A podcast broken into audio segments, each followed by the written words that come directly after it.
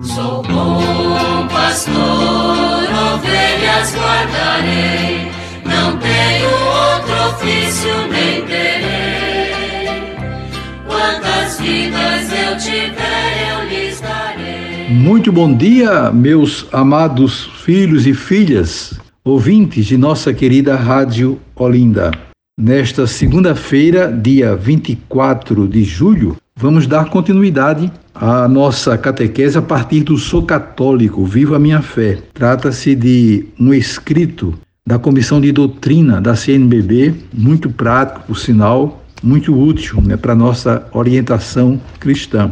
Nós vamos hoje tratar do seguinte tema: a verdade sobre a Igreja, inspirado em Mateus 28, 19, que diz o seguinte: E depois fazei discípulos entre todas as nações e batizai-os em nome do Pai, do Filho e do Espírito Santo.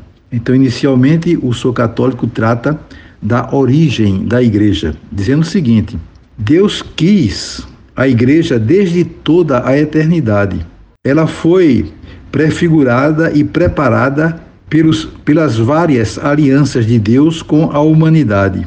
Sua formação aconteceu progressivamente como uma gestação o Concílio Vaticano II fala de atos fundantes da Igreja, que somos nós. Foram atos fundantes, por exemplo, a escolha dos apóstolos e a instituição da Eucaristia. O povo de Israel era formado por doze tribos. Jesus, ao escolher doze apóstolos, mostrou sua intenção de fundar a igreja, o novo Israel, que fora anunciado pelos profetas. Na instituição da Eucaristia, o Cordeiro Pascal foi substituído pelo sacrifício de Jesus. O cálice da antiga aliança foi substituído pelo cálice da nova aliança, sangue de Jesus. Israel se tornou povo de Deus através da antiga aliança celebrada no Monte Sinai. Jesus, ao instituir a nova aliança, fundou assim a igreja, o novo Israel. Quando se fala, porém, em atos fundantes da igreja, pensa-se sobretudo na Páscoa da Paixão, morte e ressurreição de Jesus e no acontecimento de Pentecostes, quando a igreja foi manifestada às nações pela efusão do Espírito Santo.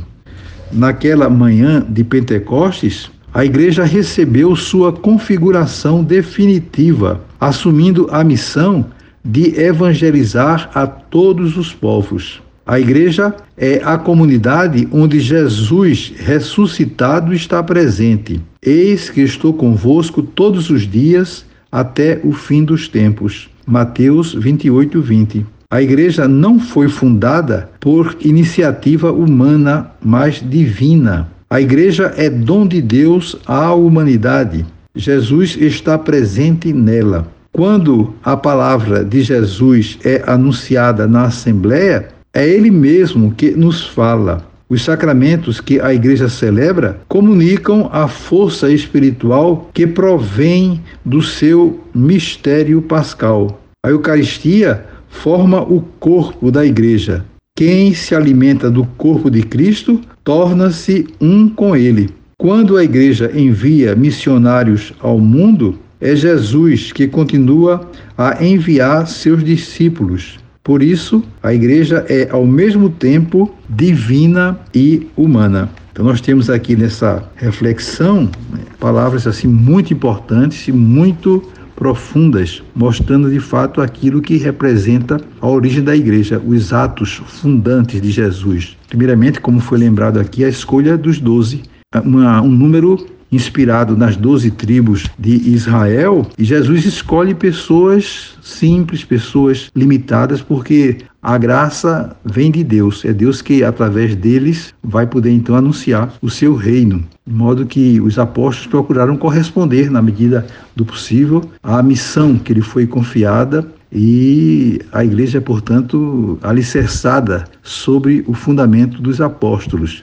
E também, dentre os sacramentos, existe aqui um destaque especial para a Eucaristia, que é o coração da igreja. É aquilo que Jesus faz na última ceia, quando se reúne com seus apóstolos para celebrar a Páscoa de modo que a Eucaristia deve continuar sendo sempre o referencial né, para a nossa vida, para a nossa fé. Eu desejo a todos vocês um dia muito feliz. Amanhã, se Deus quiser, voltaremos a nos encontrar e sobre todos e todas venham as bênçãos do Pai, do Filho e do Espírito Santo. Amém. Sou bom pastor, ovelhas guardarei, não tenho outro ofício nem terei.